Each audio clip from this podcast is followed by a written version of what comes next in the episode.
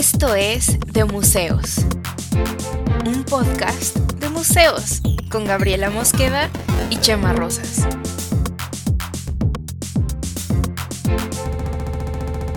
Bienvenidos.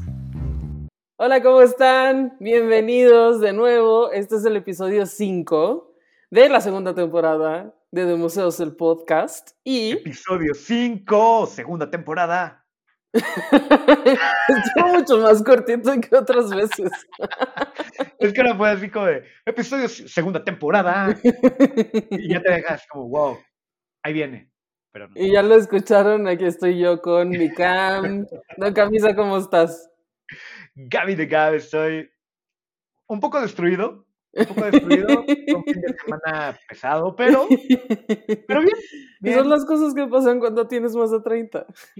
Cuando tienes más de 30 y actúas como si tuvieras 20, las cosas no salen bien.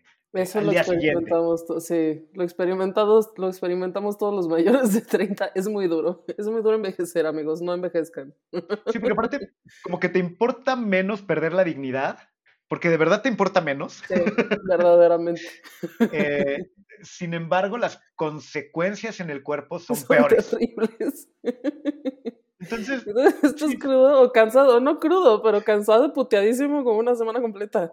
y, y- y tenemos un asunto que, este, queridos eh, vi- visitantes de museos, mira, suena bien en vez de escuchas o como los Güey, visitantes de visitantes de museos, me gusta. padre. A ver, queridos visitantes, díganos, y bueno, queridos visitantes de alre- alrededor de 35 años, ¿no? Que se hayan puesto alguna fiesta como si tuvieran 20, ¿también tienen las rodillas golpeadas? ¿Es algo que le pasa a todos? Sí. no? Eso- estábamos justo ahorita diciendo, yo amanecí de una boda a la que fui el fin de semana pasado con un golpazo en una rodilla y no sabemos cómo suceden esos golpes. Y yo igual eh, me fui de fiesta y ahora tengo un golpe en la rodilla y tampoco me explico cómo llegó ahí. Cre- creemos que es alguna forma del cuerpo de decirte, hey, ¿te acuerdas ese asunto de que se te fregó la rodilla y por eso no lograste tus sueños? Te estás es acercando a una segunda, ¿sabes? Ahora es real, va a pasar, no sé. Pero bueno, si a alguien más le ha pasado de tener como algún moretón que no se explica, también este, escríbanos. Bueno, y más allá de miserias, de miserias de gente que está envejeciendo, hoy vamos a hablar de otro tipo de miserias, justamente. Otro tipo de miserias. Las Hoy es monetarias. miserable. Hoy es un día muy miserable. Por favor, acompáñenos, conmisérense con nosotros. Ya, oye, pero espérate, hablando de miserables y, y lamentables antes de, de- de arrancar con el tema, un saludo a todos los que nos han estado escribiendo en YouTube. Ahora también ya, ya tenemos, este, ya hemos estado subiendo los episodios de la primera temporada, ya están Sí. disponibles en YouTube. No Y- todos, y faltan recibido- algunos, pero casi, ya están casi todos. Sí, sí, exacto. Y hemos estado recibiendo también, este, mira, está padre que nos escuchen. Y, y que, y que nos consideren así de lamentables y miserables. Mira, pero nos escuchan, está bien bonito eso, uno se siente bien. No, yo no creo que los escuchen porque no se quejan como de los primeros cinco minutos del podcast y no creo que nunca lleguen a escuchar que yo digo que hay ciertas cosas. Ah, porque este es el capítulo de Avelina Lesper, claramente, porque los que nos llegan son los fans from hell de Avelina Lesper. y Los entonces Unbelievers. los Abelievers. Y entonces claramente no escuchan que yo después digo, hay cosas en las que coincido con Avelina Lesper porque dicen, eres una estúpida. Así, ¿Cómo se te ocurre? Tú no sabes nada. Así, son esos. Sí, Saludos pero- a ustedes. pero me encanta, yo, yo soy muy feliz. Este, y, y digo, no, no, yo no quiero porque. contestarles, pero me, con- me contengo. Sí, no, porque aparte, mira, está padre. Y, y, y ha- hablan- tenemos todo tipo de visitantes en de museos, porque aparte tenemos banda que nos echa tan buena onda. Mm. Un saludo a toda la Eso es bandita que nos ha estado escribiendo y visitando. eh, a Clara Kiss, también que hemos estado, este, que me ha estado comentando y cosas bien chidas, este Bubu Romo, que también nos ha estado Ay, qué ahí. lindo. Entonces, sí, Ay, yo chido. quiero entonces- saludar a Rafa Carvajal, que también siempre me ha dicho que es fan del, del podcast. Sí, y, y aunque, digo, todavía no llegamos a, a los, a los 2 millones de reproducciones, todavía. O sea, no llegamos, creo que ni las 100, pero todavía no llegamos a los 2 millones, entonces pronto. No, Eh, sí, bueno. creo que ya llegamos a las 100. ¿Sí? Ah, No, mira, en, en, no, en Spotify muchas más. En Spotify muchas más porque ya tiene más tiempo el podcast col- colgado en Spotify. En YouTube, pues ahí va. Y bueno, sí, mandar un, un, saludo a toda la bandita y este, pues síganos por ahí recomendando porque pues nos divierte mucho hacer esto y está padre también escuchar de ustedes. Y ya quería hacer como que paréntesis. Y ahora sí, Gab, hablemos de miserias. hablemos de miserias. ya, que ya, que hablamos de lo miserables que podemos ser en algunos en casos. En este miserable fin de octubre, que nos ha llegado a todos como muy mal. el tema que vamos a hablar hoy es, um, todavía no sabemos cuál pueda ser el título, algo clickbait seguramente, pero um, vamos a hablar... El título. Perdón. ¿Sí? De, de miserias. No. ok, ok, no pegó. Vamos a lo que sigue.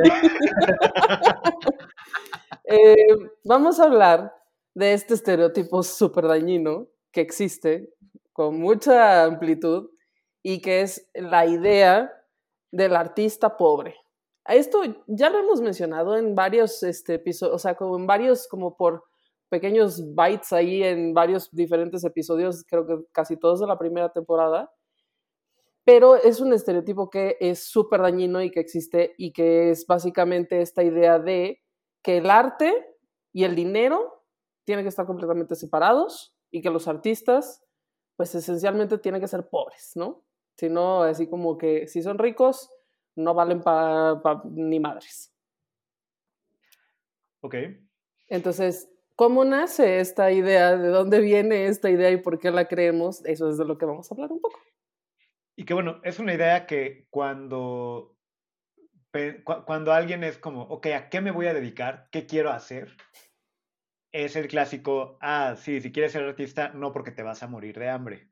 O sea, ese es como el, o sea, no, no solo como que el arte como obra y el dinero son una parte, sino que estás condenado a ser pobre y morir de hambre si quieres dedicarte al arte. Sí, que es una idea súper dañina, súper dañina, realmente. Y, que además no se extiende, o sea, digo, no se limita solo a las cosas que tienen que ver estrictamente con el arte, o sea, no solo a los artistas, sino que por añadidura va todo lo que tiene que ver con cultura, va todo lo que tiene que ver hasta con diseño, va todo lo que tiene que ver con este, como con este tipo de trabajo más humanista o más, este, pues sí, relacionado con la cultura en general, ¿no? cualquier cosa que tiene que ver con humanidades que no sea derecho.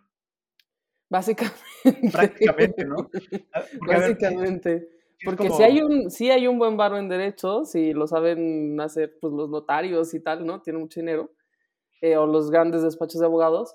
Pero fuera de eso, eh, esencialmente casi todas las este, labores humanistas, casi todas las profesiones humanistas eh, padecen esto mismo.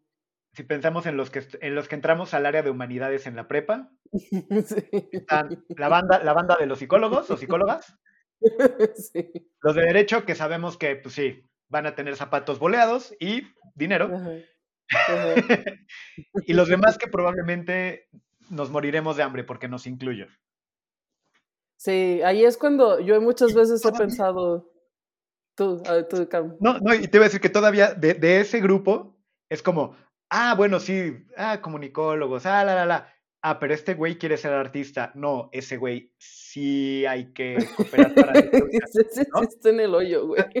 Dentro de estos, sí es como, uy. Sí. Y este. Mm, ay, se me olvidó qué iba a decir. Ah, ya me acordé, ya me acordé. Ya me acordé. Aquí es cuando yo varias veces a lo largo de mi vida, güey, he pensado, ¿por qué escuché a mi maldito corazón, güey. ¿Por qué? ¿Por qué decidí dedicarme a estas cosas? A sabiendas de todo lo que sucede. Este, porque lo hemos padecido, todo el mundo que trabajamos en esto lo hemos padecido. Y es que, así como lo dices ahorita y hablando, hablando de miserias, este, ¿por qué? Escuché a mi maldito corazón. No hay intro de, de, canción de banda, ¿sabes? ¿Por qué escuché a mi maldito corazón? Un poquito, ¿no? Sí. Quería ser artista. Pero sí. Pues sí, uno sí, sigue su vocación. Uno dice, esto es lo que me llena, esto es lo que quiero hacer. Y va y lo hace. Y luego va y se muere de hambre. O como yo, que para no morirme de hambre tengo 85 trabajos. Entonces dices que es cierto. Si eres artista, te dedicas a algo del arte, te mueres de hambre. Eh, es en cierta medida cierto, ojalá no fuera tan cierto. Yo preferiría que no fuera tan cierto, pero vamos a hablar por qué. ¿no? Cuéntanos, sí. De, de ¿Cómo, dónde sale la ¿De dónde estructura. viene o cómo? Sí. Bueno, principalmente, o sea, yo de esto le voy a echar la culpa directamente a el pendejo de Van Gogh. Sí es tema obligado, ¿verdad? Cuando se habla de artistas y, y pobreza hay- y, de, y de- y destrucción y miseria, hay que hablar de Van Gogh.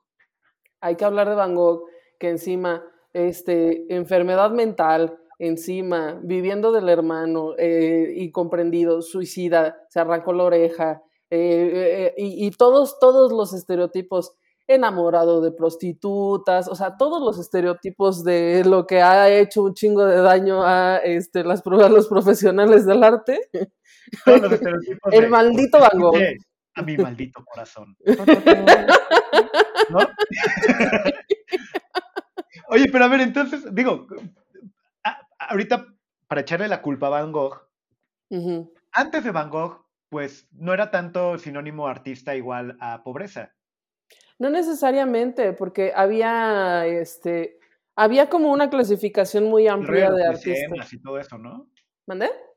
O sea, podía ser un artista que tiene un mecenas y que podía vivir en la corte y estaban, de esto que hemos platicado también ya en algún otro episodio, como los artistas de la corte, Los artistas los de la corte. artistas de bla, bla, bla, ¿no? Y que Pues los buena- artistas de la corte que luego se transformó en, en el Renacimiento, en los artistas eh, patrocinados por un mecenas, el caso de Miguel Ángel, el caso de Leonardo da Vinci, por ejemplo, este, y que luego se convirtió en artistas que trabajaban para señores burgueses que ya tenían mucho dinero, que pues hacían retratos de familia y cosas por el estilo. O sea, siempre ha habido como rangos, siempre ha habido gente que gana más y menos, pero, pero antes el estereotipo no era como tan marcado, porque inclusive había, por ejemplo, bueno, una de las labores como más amplias eran em, los escultores, y había talleres de escultura que hacían pues tal cual como esculturas grandes de, de bronce, de mármol y de así como de materiales elegantes, pero siempre hubo también, por ejemplo, pequeños, pequeños talleres de escultores que se dedicaban a hacer las, este, pues no sé, las columnas, los, los remates de las columnas de una casa, los estucados de los techos, los, o sea, y era una labor este, que a lo mejor no la pagaban como tan chida como los escultores grandes, pero gente vivía de eso, este, tenían aprendices, tenían un taller grande, tenían trabajo casi permanentemente, ¿no? Entonces, Que- este, pues, pero me no parece fue interesante, pero, ah, ah, ¿sí me oigo? Ah, ya. sí, Que me parece bien interesante que, y, y no lo había pensado así, mucho de esto que estás comentando sí es el arte o el artista hacía cosas con un valor más pragmático, ¿no? o sea, No había, no había cámaras fotográficas y entonces si querías un retrato contratabas un artista. Sí, Y, y- y tenía una función no solo del arte por el arte, era también una función, pues, eh, pragmática o práctica de documentación de... sí, No, sí, no sé si eso también influye y, y- y también lo que comentas de las esculturas y todo esto. Sí, todo influye porque el avance de la tecnología ha hecho que muchas de estas, de estas labores tan específicas pues dejen de existir, ¿no? O sea, ya no necesitas a alguien que en un taller de escultura te prepare el yeso, ¿no? Porque el yeso ya viene en un costal y no le echas agua, esencialmente. Entonces, Sí, como muchas de estas incluso- cosas dejaron de, dejaron de tener vigencia. Acá, tu, tu- el molde de hojas de acanto también lo puedes, para tus columnas de fuste robusto, las puedes comprar en Home Depot y puedes comprar el Ujú. molde ya hecho, sí, y no hay tanto exacto, tema. ujú. sí. O por ejemplo, eh, si piensas ya en, en México virreinal, ¿no? Y están todos estos retablos gigantes dorados, pues esa era la labor de un chingo de gente. O sea, estaba el tallador de madera, el que le daba eh, como el, que le ponía, digamos, como el primer de la época, ¿no?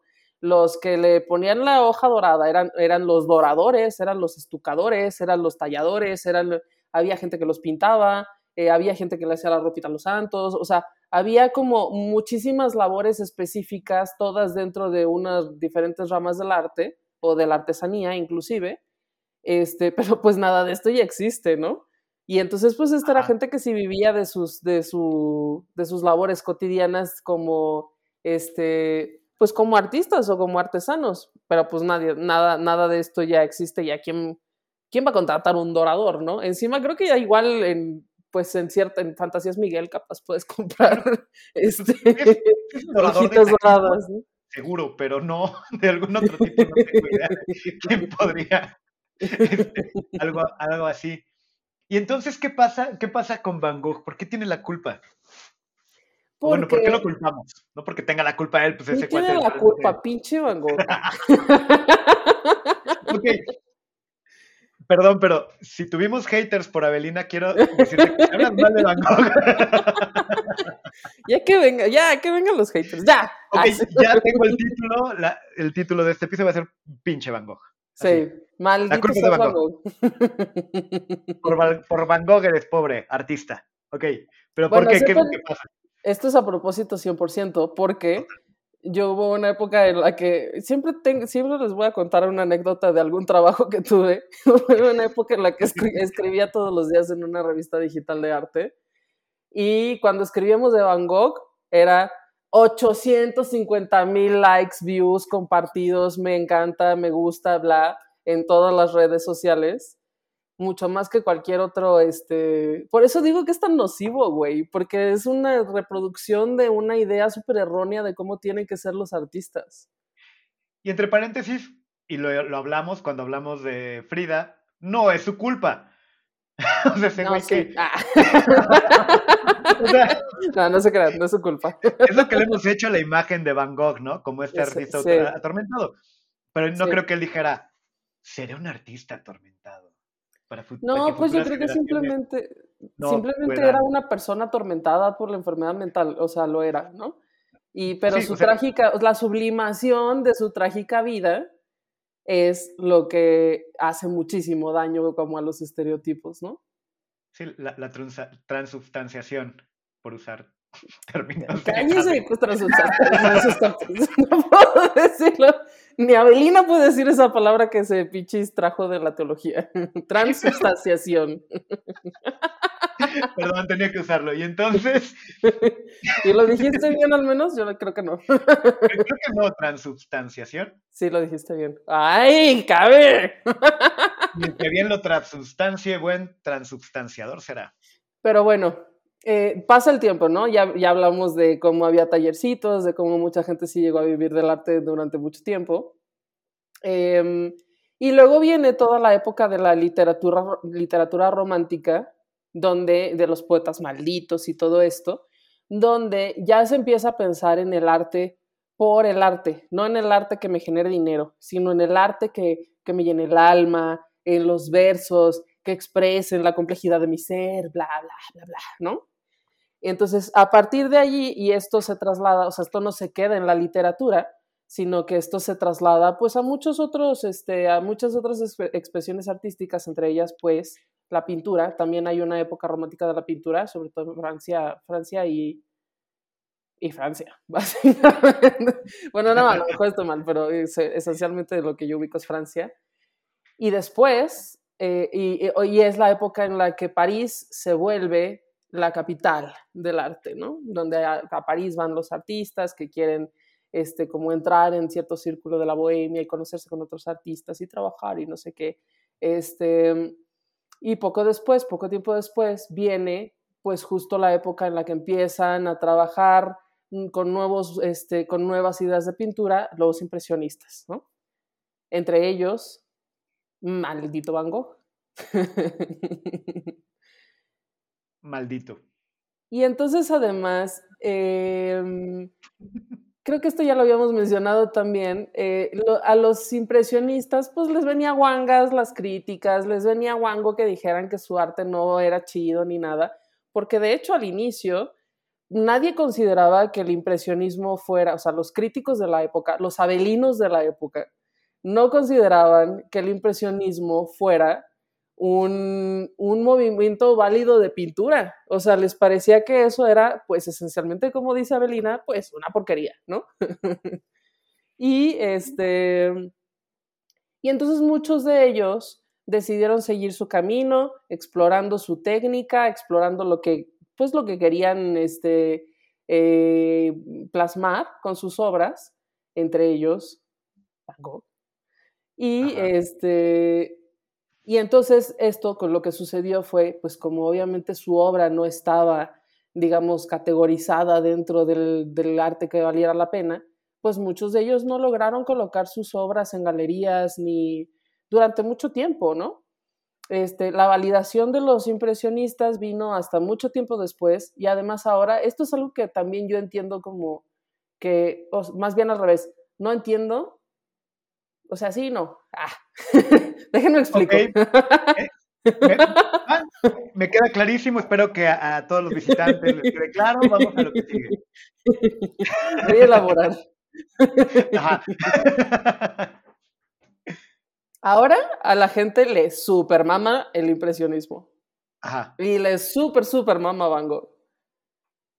Pero es un poco como inexplicable porque en su momento no fue, o sea, eso se creó después, digamos, como lo mismo que sucedió un poco con Frida Kahlo, ¿no? Pero pues en Frida Kahlo de algún modo eh, sucedió de manera negativa, pero con los impresionistas fue como súper positivo, ¿no? Entonces a la gente le recontramama tener el cuadro de la noche estrellada en su casa, eh, y la mesa con los girasoles y el cuarto de Arles y todas estas cosas de Van Gogh. Pero en parte porque, bueno, y ahí la verdad ya sabes que yo no soy experto en arte ni en nada de eso, pero, pero yo pensaría, ¿no será que el impresionismo simplemente se volvió pop? el impresionismo es súper pop, es super pero, Es, es, es, arte pop y por eso, está, por eso funciona así. En su época no, pero como arte pop sí. Mm, pues sí, o sea, en esencia estoy de acuerdo contigo, sí, es pop. Em, pero, eh, pero no existía un concepto como, o sea, no existía tal cosa como arte pop en ese momento.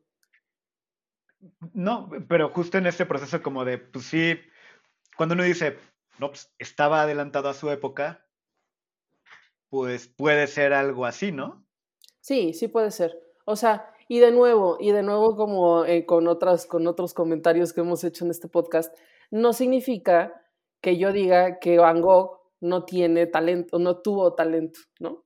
No significa que yo creyera que es mal pintor. Es... O que mi taza de la noche estrellada esté fea. Está bonita y es mi taza. Me gusta. La tienes ahí. de hecho, sí, por aquí. Te juro, te juro que sí, te juro que sí. O sea, yo soy ese güey que le mama Van Gogh y justo del que estás hablando. O sea, ahorita no sé por qué. Mira, de hecho la tengo aquí. ¿Aquí? Ok, para los de Spotify estoy mostrando una taza con la noche estrellada. Aunque. Uh, tiene un tarde. Ah, también tiene una máquina del tiempo, porque es una noche estrellada de, de Doctor cuando Who. Doctor Who va y conoce a Van Gogh. Y él es Fossi. Ok, pero sí, sí, sí, O sea, yo soy ese güey, y me gusta, o sea, sí, totalmente. A ver, tú explícame por qué te. a ver, yo, yo necesito entender esto.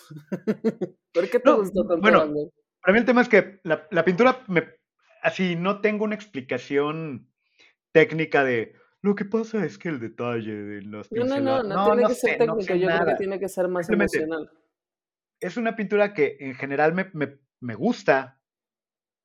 O sea, me gusta cómo se ve. O sea, me gusta cómo se ve y ya. Y es tan pop que digo, tiene aquí una nave que viaja en la, el tiempo y el espacio, ¿no? O sea, y, y, y queda. Sí, y, eh, y puede ser adaptable es... a, a, todos mis gustos y a todo, y, y, entra como en un programa de ciencia ficción y, es una taza que me gusta mucho. Y ya. Y es yo una imagen que, que, por, que por ahí puede ser que, mm, pues visualmente es atractivo, o sea, el manejo de los colores el, y la técnica esta como, eh, se llama ¿cómo se llama? Eh, la técnica está donde las pinceladas están como eh, aplastudas, pues no me acuerdo cómo se llama la técnica. Pero este. Mm, sí, no sé. Yo, menos, Gab. Yo, soy acá el pelero, o sea, no sé. bueno, si me acuerdo ahorita se los digo. Este. O sea, es, es visualmente muy atractivo. Y también la temática no es particularmente complicada. O sea, no hay a nadie que diga, oh, ¿qué será esto? O sea, claro que no. La noche estrellada, pues es una noche estrellada, ¿no? Mi cuarto de Arles es un cuarto. Los girasoles es un florero con girasoles. o sea, mm, sí, no es, no es particularmente complicado ni difícil de comprender. Y eh, los colores están muy bien trabajados y pues es visualmente atractivo, ¿no? Entonces siento que por ahí puede ser pues que es algo que, con facilidad esencialmente cualquier persona podría entender, ¿no? Sí. Pero pues por lo mismo es poco complejo y poco, eh, pues poco mm, sustancial. Ok, no te provoca nada. No se me provoca, o sea, yo sí creo que es bonito. Sí es bonito. Pero para mí realmente es como, ¿eh? Es bonito y ya no es para mí como, ah, la experiencia estética estoy teniendo. No, no es, no es así para mí, la verdad.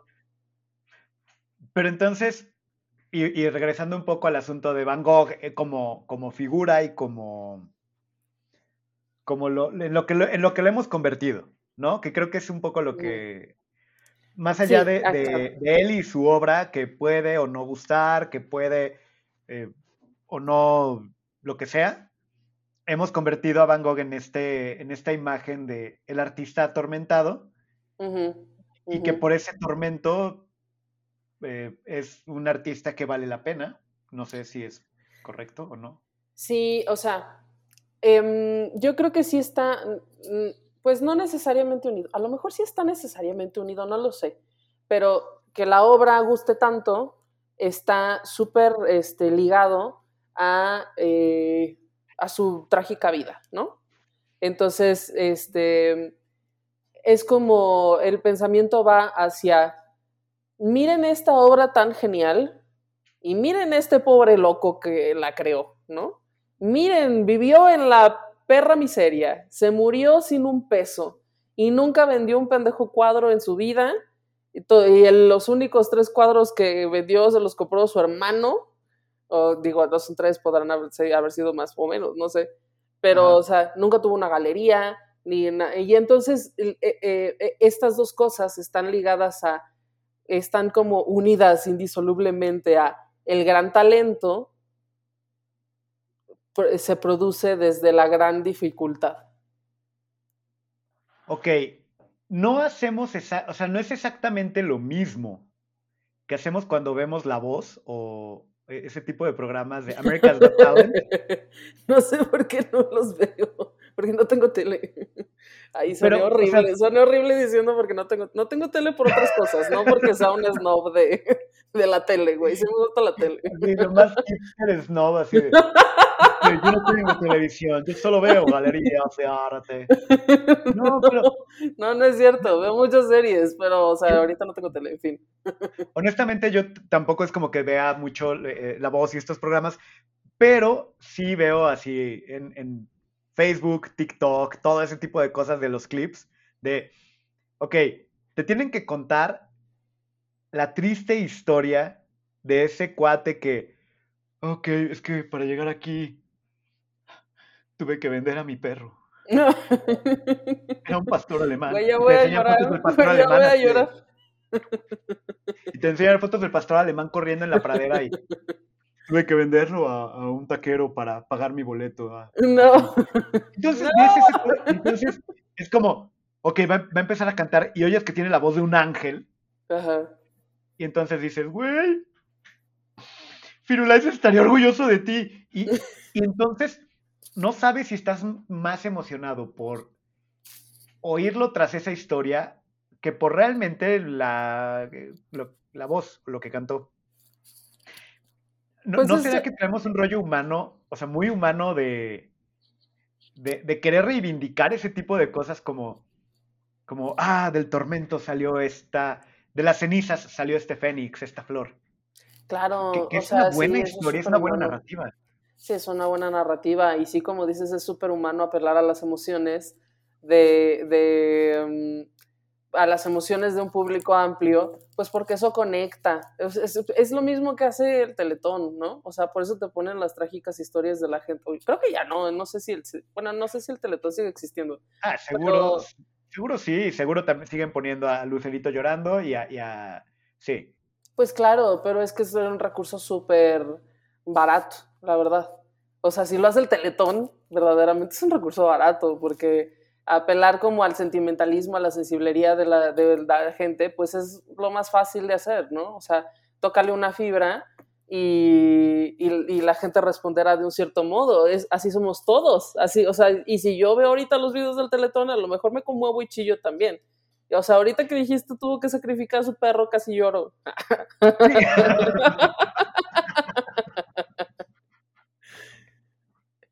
ok, no voy a comentar nada que casi lloras con el perro, pero, pero, lo, del pero lo del teletón es barato. No voy a hacer una...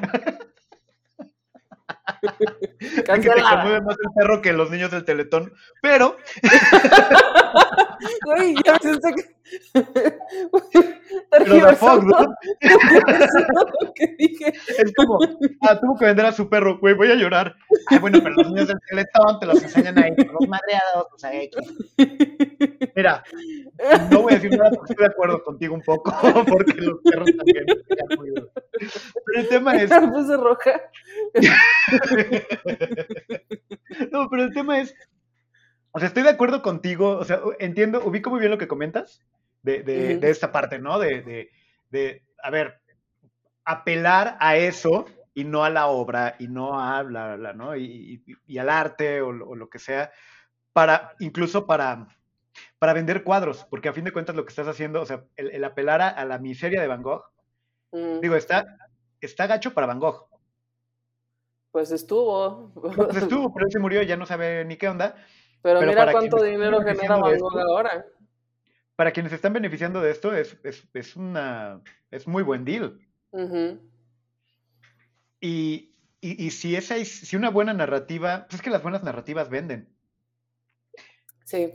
Y no está padre para el artista que se murió pobre, pero tampoco sé que tampoco legítimo sea aprovechar una buena narrativa para vender algo. Digo, hablando de mercados y y lo que vende y lo que tendremos, Ya tendremos chance de hablar después de mercado del arte, pero este... Pero sí, o sea, estoy de acuerdo contigo. No, no es esencialmente malo tener una buena narrativa para vender y tampoco, este, y tampoco es malo que una obra apele directamente a los sentimientos de, a la sensiblería, si quieres, este, a la sensibilidad de la gente. No, ninguna de estas cosas es mala. Lo que sí es malo es la imagen de lo que se ha convertido y esto ni siquiera, pues como ya lo dijimos, no tiene que ver, no tuvo nunca que ver con Van Gogh, que verdaderamente era un tipo atormentado, este, sino con, em, con en lo que su imagen se convirtió. O sea, en este estereotipo del pobre artista loco que no vende y que pareciera que tiene que ser la norma de todos los artistas, de todos los creadores, de, inclusive de los músicos, de los diseñadores, de todas las labores eh, de arte y cultura en la actualidad y humanidades, como ya dijimos, ¿no? Entonces, eso es lo verdaderamente dañino, que no es algo que haya hecho Van Gogh, sino, este, pues, eh, es un constructo de, del, del que ha pasado muchísimo tiempo yo creo, no estoy muy segura, pero creo que debe venir como desde los 70s, 80s, o sea, ni siquiera creo que sea tan antiguo. Pero, este, pero las repercusiones son súper amplias en cómo vemos em, la inversión en cultura, en cómo vemos eh, la cantidad de dinero por la que se venden las obras de arte de los artistas vivos, en cómo vemos em, en cómo, por ejemplo, un chingo de gente que, gente que sigue a Belina Lesper le parece muy conflictivo que los artistas vendan su obra y que esta obra no cueste tres pesos, sino que cueste 350 mil pesos, ¿no? O sea, y que digan, ¿por qué chingados esto cuesta 350 mil pesos? Pues, o sea, ¿por qué no? Tú que sabes de qué se trata evaluar la obra, ¿no? Que, que aquí es, hay un concepto que creo que es eh, peyor, el, el, peyorativo para ese tipo de artistas, es, el, es un artista vendido. Vendido, exacto, exacto. Eres un vendido, ¿no? Exacto. Porque como, ganas dinero, eres un eres vendido. Un vendido. O sea, porque tú tendrías que vivir en la perra miseria como Van Gogh para no ser un vendido, ¿no? Si no estás sufriendo el sistema, tu, la legitimidad de tu, arte, de tu arte pierde valor de acuerdo a los estándares de la crítica de lo que debería ser el arte, ¿no? Exacto. Entonces, y un además, poco eso. Sí, y además a este estereotipo pues ya, o sea, ya aterricémoslo en México, en, en, nuestro, en nuestros días. A este estereotipo se suman eh, las instituciones gubernamentales encargadas de la cultura, se suman este, la legislación que impide que empresas puedan donar dinero para instituciones de arte, de que a huevo el, el gobierno te tenga que dar el dinero para la cultura, pero eh, este dinero para la cultura siempre es súper limitado, siempre tienes que estarle ultra rascando, aplicar 85 veces para que te den un apoyo del gobierno que viene con una montaña de burocracia para que te lo puedan dar y luego otra montaña de burocracia para que lo ejerzas y luego otra montaña de burocracia para cuando cierres el trámite. O sea, todo, e, o sea, me refiero a esto que parecería ser solo una idea, una idea ahí en el aire, la idea del pobre artista, se aterriza en cosas súper reales de cómo se maneja la cultura y el arte en nuestro país, en nuestra sociedad, y todo es súper dañino para quienes trabajamos en la cultura. Y visto así, no está bien, o sea, no está bien que tengas dinero como artista de ninguna manera. De ninguna. Me explico. O sea, es como, a ver, te pagaron un barote por esa obra, eres un vendido. Aplicas para cosas del gobierno, típicos foncas. Eres un fonca. Sí. eres un fonca, es como ser eres un, FIFA, foncas, pero, ajá. pero del arte. Sí, que es como una categoría de ser un, soy un fonca. O sea, es una cosa rara. Pero sí, ¿no? Porque aparte está mal aplicar a becas y que te las den porque, pues es que no, eres parte de, esa mafiecita que son los poquitos que consiguen y, hacen pura mierda porque siempre hacen lo mismo y son puros amigos. Y luego es como, ah, vendiste un montón, en un montón tu obra. Eres un vendido. Sí, y está mal tener tu obra en una galería porque entonces te la va a criticar pinche Abelina Lesper. Y está mal este, estar en las ferias de arte y está mal, o sea, todo, todo, todo está mal. Toda la relación del arte con el dinero está mal, al parecer. Sí, entonces los, los, papás tienen razón. Si quieres ser artista, te vas a morir de hambre. estamos, pues, en México sí. Llegamos o sea, a esta edad, estamos dándole la razón a nuestro. Sí, ¿Qué razón tenías, papá? Güey, todos te, ya hablamos de que estamos envejeciendo, ya. O sea, Llegamos a ese punto, sí, pero está cañón. Pero, bueno. Y entonces sí. hay cosas, hay ejemplos muy específicos de qué tan dañino es. Ah, bueno, si más información quieren sobre esto, hay una cuenta que me gusta mucho, que yo no sé, a lo mejor de, hay, hay que invitarla a ella, este, a lo mejor un episodio del podcast, porque me cae muy bien, y, pero no, la, sí, no creo que me conozca. es una morra que tiene una cuenta que se llama Obras de Arte Comentadas. Está en Instagram sobre todo y en, creo que está en TikTok también, y la tengo también en Twitter. Es una Obras chica de arte comentadas, que... vas a estar... Eh tagueada en este episodio, ojalá lo oigas. Sí, anda, vamos a. Te invitamos. Porque me cae, me cae muy bien, hace las cosas, o sea, es como súper dedicada y, este, y coincido luego mucho con muchas de sus ideas, eh, pero ella además las explica muy bien, o sea, me cae bien. Ella es chida, síganla. Recomendación. este... Like. Y entonces ella, ella justo tiene una discusión eh, que es exactamente lo que tú dijiste. Está mal vender tu obra, está mal hacer colectivos y exposiciones colectivas para vender, está mal tener galería, está mal aplicar al Fonca, o sea, todo está mal. Aparentemente todo está mal en la relación del arte y el dinero. Pero y entonces, ¿de qué carajo se supone que vendan, que vivan los artistas, no? De dar clases. Pues ¿cuántas clases realmente puedes dar? Porque tampoco hay tantos espacios donde se den clases de arte. ¿Y quién va a querer tomar clases de algo que no te va a generar dinero? No es cierto, pero sí. bueno, es un, es un bonito hobby. Es un bonito hobby. Ah, es un bonito hobby, pasatiempo. Como los rompecabezas. Pero, Pero, sí, o sea, sí, tenemos que, sí tenemos que replantearnos la relación del arte y el dinero, porque además no es solo, no involucra solo a los artistas, como tú, bueno, tú también lo has vivido, tú también te has dedicado en cierto punto de la vida a cosas que tienen que ver con la cultura y el arte, y e involucra a los gestores culturales, involucra a la gente que, que echa realmente a andar las instituciones, a la, o sea, que es gente muchas veces muy preparada, que tiene un montón de bagaje eh, y que de todos modos siguen ganando bien poquito, inclusive en gobierno, inclusive en puestos este, de toma de decisión, ¿sabes? Es súper triste. Como, ¿por qué no podría alguien vivir bien de, de hacer cosas que se supone que engrandezcan el espíritu? Porque, pues, en teoría es a lo que mucha gente debería aspirar, ¿no? Bueno, es la justificación filosófica del arte. Entonces, pues eso, eso es, me parece muy conflictivo, por eso quería platicarlo, por eso quería ponerlo aquí, en esta mesa plural de, de museos. Sí. y sí, es, creo que está muy, e, es un tema interesante, lo, platicamos cuando, cuando estuvimos platicando de Jeff Koons. exacto, eh, sí, también.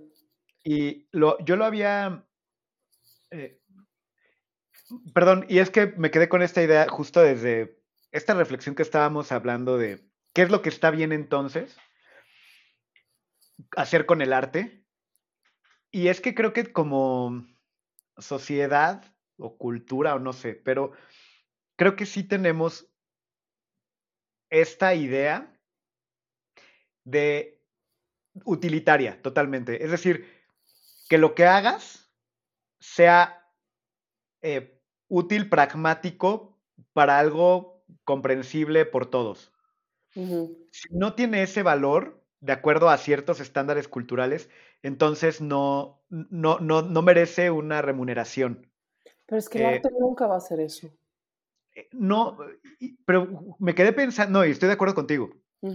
Mi punto es, me quedé pensando hace rato que hablábamos de, de, de antes, que, que, podía tener, que el arte podía tener una, una dimensión más utilitaria, más pragmática, que tenía un valor claro. Ajá. Aunque también se eh consideraba como arte de segunda línea. O sea, pero bueno, sí, sí. tienes razón. Sí, pero pensa, como que pensando en esta parte, eh, pienso en justo, hay, hay un, un, podcast, así, ahora sí que haciendo shout-outs a, a, cosas que también que, que nos laten. este, un podcast que luego escucho que me gusta mucho, el podcast de arte. ¿De eh, quién es? Me agarras así haciendo el, shout out y, no me acuerdo exactamente. Porque aparte lo tengo en mi lista de Spotify y los oigo mucho. Este, es de esta empresa que, que, hacen impresiones de, de obras. Ah, este, Canvas, Canvas. Ajá. Algo. Son unos regios, ¿no?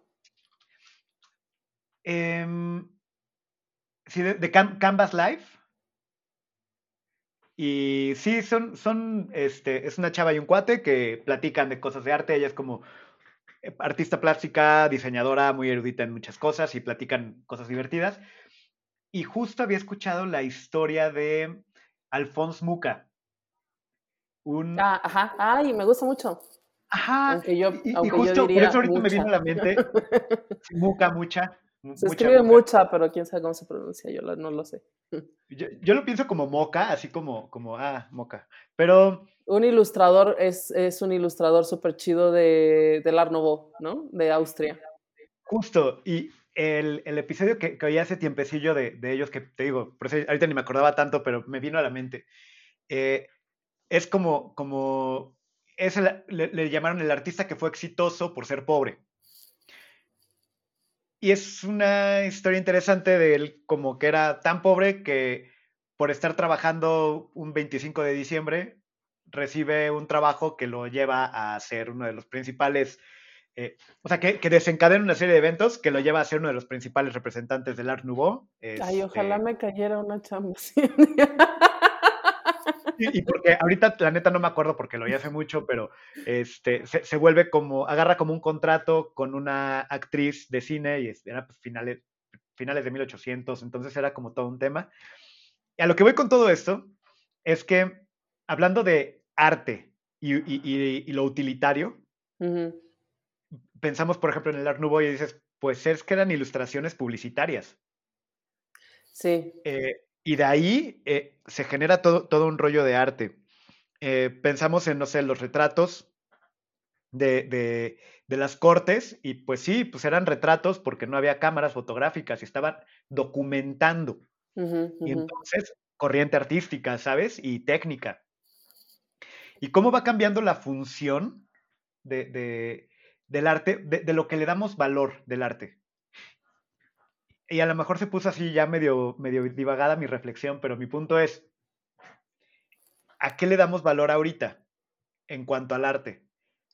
Pues podemos sí, tomar cualquier foto, porque podemos tomar cualquier foto, la publicidad ya no se hace, eh, o sea, el arte, sí digo, hay, hay un, cosas de arte en publicidad, pero ya es como todo un tema aparte, ya es una industria por sí misma. Sí, de Incluso la ilustración es una, es una industria por sí misma y, ¿cuál, cuál sería el, el valor del arte como para poder transmitirlo en monetario?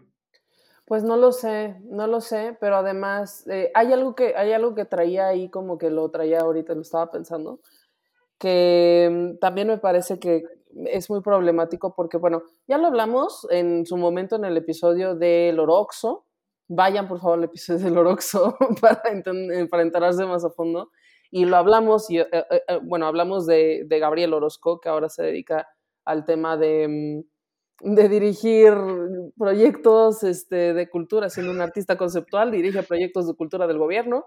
Y a quienes este están en Spotify no pueden ver la cara de odio que pone Gabriel.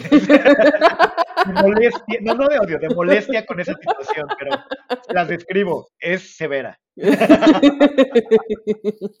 Este, ya hablamos de eso. Y, pero creo que eso no lo mencionamos. Gabriel Orozco dijo, pues John eh, eh, fue un día como a la pichi mañanera y dijo así como de que, y el presidente creo que dijo, ay, Gabriel Orozco, muchas gracias, que no nos vas a cobrar por lo que estás haciendo. ¿Que, que no nos vas a cobrar? Que no nos vas a cobrar. Y digo, güey, pero al menos tendría que cobrar por su pichi trabajo. Si, o sea, si ya va a ser una cosa que se supone que es un proyecto muy grande, ¿por qué no cobrarías? O sea, todo mal, pues, todo mal con ese hombre. Porque, o sea, eso lo que, lo que se traduce es, si Gabriel Orozco, el gran artista de Big Artist, no va a cobrar, ¿por qué tú, pinche artistita, pinche este, fotógrafo, nos quieres cobrar por tu trabajo? No. ¿Por qué quieres cobrar por ilustrar los libros de texto gratuitos, por ejemplo? Tal cual, o sea, tal cual. y es como favorecer solamente la precariedad de gente con, o sea, con carreras menos encumbradas que necesitan el dinero, pues porque a lo mejor Gabriel Orozco ya tiene una, una alcancía grande de la que puede vivir y trabajar en esto 24/7, eh, además pues pinche apoyado por el gobierno y como sea, como para no cobrarlo, ¿no? Pero no todo el mundo puede hacer eso. Y lo mismo con el otro güey, con el de la cabezota de la, de, de la cabezota olmeca, que también ya lo dijimos en, el, en el programa de, eh, de Colón el Matamexicanos. Vayan a ese programa, a ese episodio también. Este, mm, ese güey también dijo que no iba a cobrar por el trabajo. Digo, pero pues no mames, ¿cómo no vas a...? O sea, encima de toda la tontería, encima de toda la tontería de, hacer las cosas mal y de lo que pues ya dijimos en el podcast, escúchelo allá, eh, encima es no voy a cobrar por esto, pues a lo mejor a ti, Pedro Reyes, no te hace falta el dinero. A lo mejor a ti te sobra el dinero, pero a la mayor parte de la gente que trabajamos en cultura, no. Entonces, que tú hagas esos statements de no voy a cobrar por un trabajo súper grande para el gobierno, pues en realidad solo es perjudicial para todos. O sea, eh, o sea, encima de todo, encima de, artistas del gobierno, eh, encima de artistas del régimen,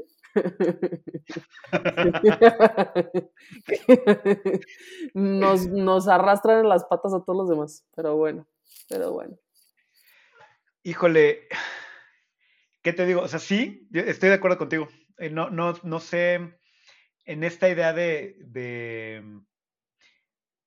ensalzar o, presumir que un artista no está cobrando por algo cuando los artistas voy a, voy a lo que justo a lo que comentaba hace rato. ¿Cuál es el valor que le vemos al arte ahorita? O sea, ¿dónde está ese, ese valor que, eh, que la sociedad le da al arte o el arte a la sociedad? O sea, porque sabemos que lo necesitamos sabemos que el arte es, es algo importante en nuestras vidas. Pero... Es algo, es algo de lo que nos hace humanos. El arte verdaderamente es algo de la esencia de lo humano. O sea, para entendernos, para expresarnos, para conectar con otras personas, para, o sea, sí es parte de la esencia de lo más primordial de, de las personas. Y siento que en muchos sentidos es algo de lo más infravalorado. Eh, porque, mm, pues por lo que ya dijimos, por esta disociación de que el arte no puede estar relacionado con el dinero, ¿no? Sí, y, justo pensándolo, o sea, pensándolo así, a mí me deja pensando muchas cosas de, bueno, sí, estoy de acuerdo, pero por otro lado, eh, si lo disociamos del dinero, entonces tendremos que pensar cuál es la dinámica de consumo. Porque para hablar de monetización de, cualquier cosa, y en este caso del arte, tendremos que pensar cuál es la lógica de cómo se está consumiendo, quién lo consume, cuál es la demanda eh, y qué es lo que estamos consumiendo que, que, nos hace no necesitar o, o, no verle el valor de pagar tanto por una obra. Y podemos hablar de arte plástico, pero vaya, yo, yo, yo es, hice teatro, ¿me explico? o sea, y, de boletos de 20 pesos que, pues, y, que dices, bueno, más allá de buena la obra, mala la obra, pero es como, hay a quien le parece carísimo un boleto de 50 pesos para ir al teatro. Bueno, acaban de, creo que acaban de poner en la miscelánea fiscal para el año que entra que van a aumentar los precios de los museos, o sea, los precios de la entrada del ticket de los museos. Em, y la gente se queja y digo, pero pues realmente no es, no es un precio tan alto como, o sea, no es ni siquiera lo que pagas por ir al cine. Pero realmente sí existe esa, realmente sí existe esa disociación de el arte debería ser gratis. ¿Por qué te debería ser gratis? O sea, ¿por qué? No, o sea, eh, ¿cuál es la justificación? Pues, no, o sea, no, no se los digo como, no lo digo como, ¿por qué? ¿Sabes? Sino porque sí quiero entender. ¿Por qué, maldito? Respóndeme. o sea, ¿por qué pensarías que tiene que ser gratis? O sea, sí me interesa que alguien de verdad me conteste esto.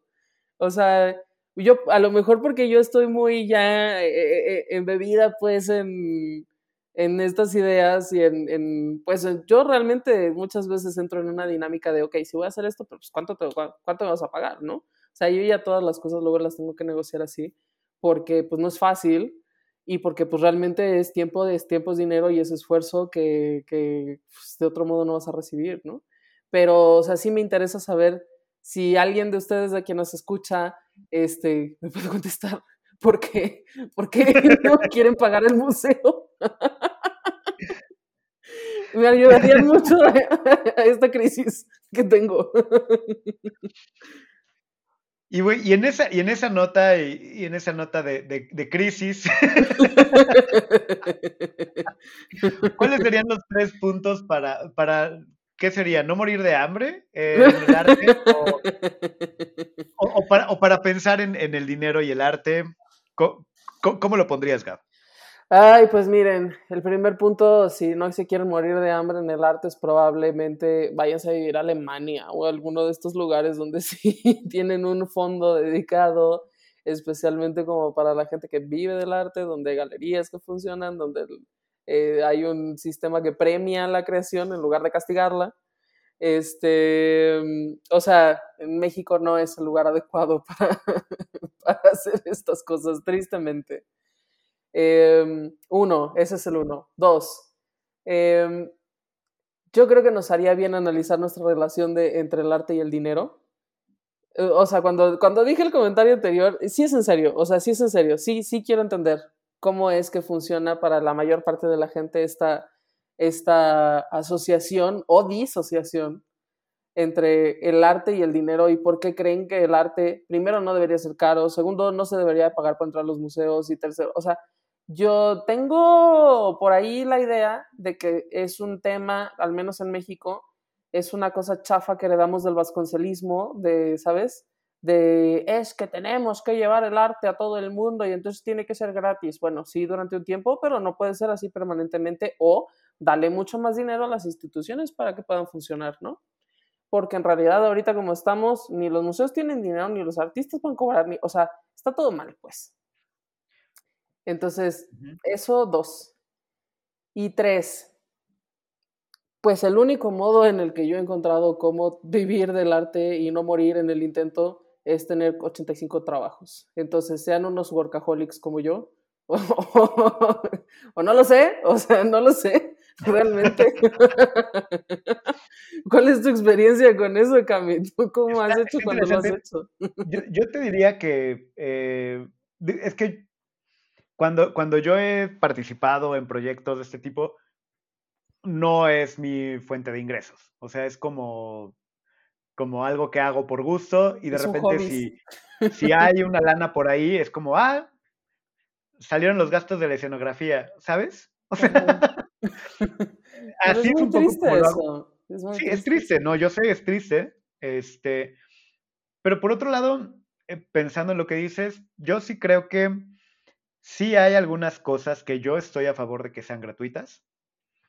Eh, en, el sentido de, por ejemplo, yo sí soy un convencido de que una biblioteca pública es una necesidad especial, es una necesidad, es algo que debe tener toda población, ¿sabes? O sea, en, ciertas zonas, una buena biblioteca pública, tener acceso a textos, a libros, y, que puedas vaya, eh, no, para que el conocimiento y el acceso al conocimiento no sea de unos pocos.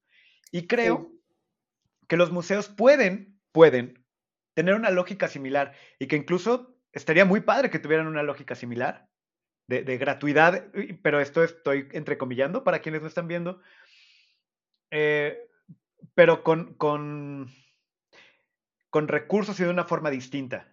Eh, es que y, y pensar en los para qué sí. de, los, de, de, de, qué museo, para qué, y es así, creo que, creo que valdría la pena. Yo la otra cosa que pensaría es, hay que, y yo sí creo que hay que revisar nuestras dinámicas de consumo de arte.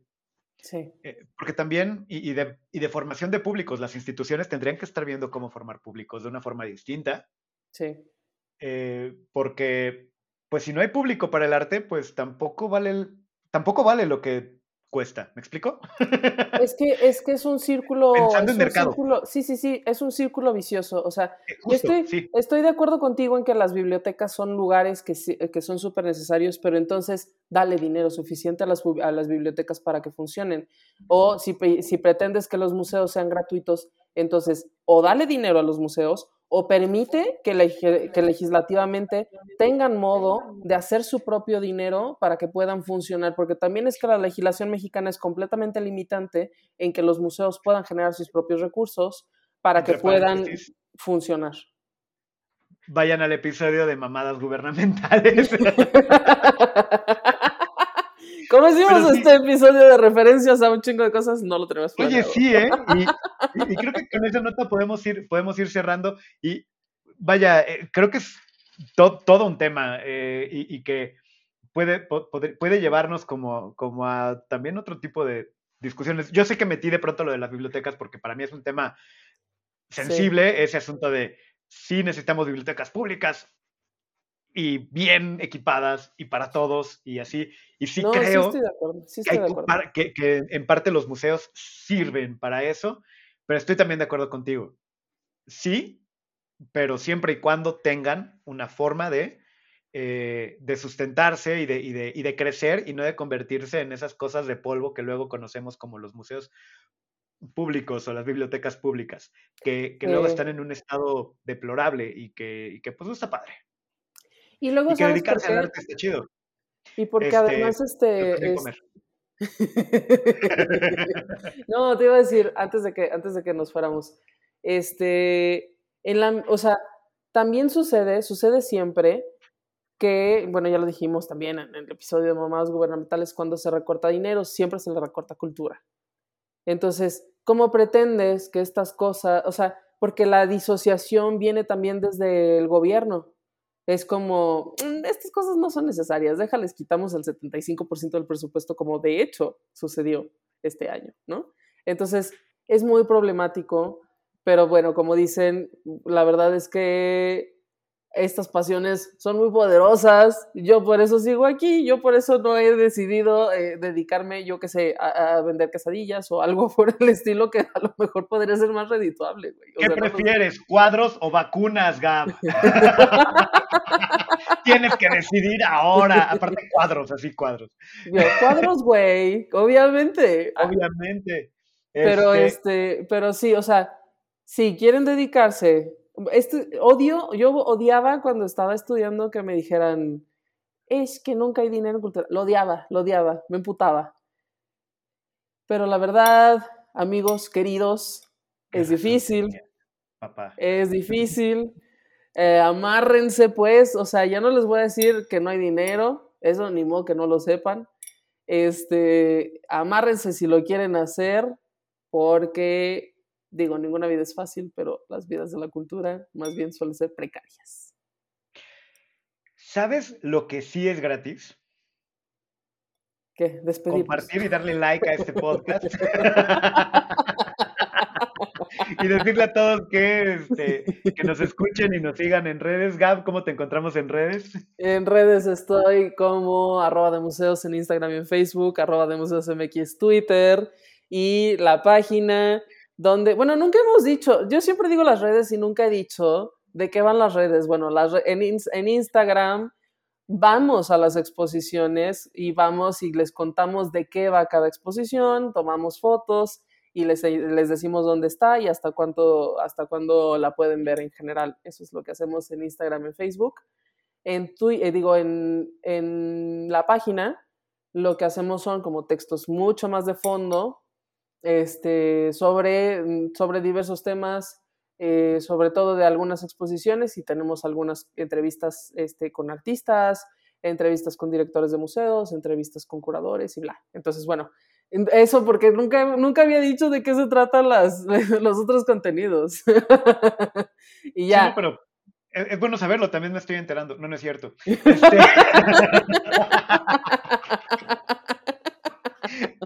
Este... Pero sí, este, se, y miren, y, y, sí, cosas, y que también es de las formas en las que también ahorita este tipo de proyectos eh, es que pueden vivir, sobrevivir y más o menos continuar. Pues sí, también es con likes y pues siguiendo, ¿no? Y también, sí. pues para que si, si, tienen chance, se den una vuelta por, por las redes de, de, de museos. Este, eh, en las mías no realmente para eso, pero si quieren por ahí seguir las tarugadas que luego decimos o cosas con, con Lego, yo soy Don Camisa o Don Camisa-Edu para cosas más educativas y de robots. Y listo, y pues con esta nota depresiva y, con, y, con, este día de destrucción. es ah, pero muy divertido, Sí, sí, así nos despedimos hoy. Ya nos veremos otro día con mucho mejor ánimo. El próximo, maravillas del arte. Maravillas. Sí, el otro... pues bueno. bueno. muchas gracias y hasta Cuídense mucho. Chao. Esto fue De Museos, un podcast de museos con Gabriela Mosqueda y Chama Rosas.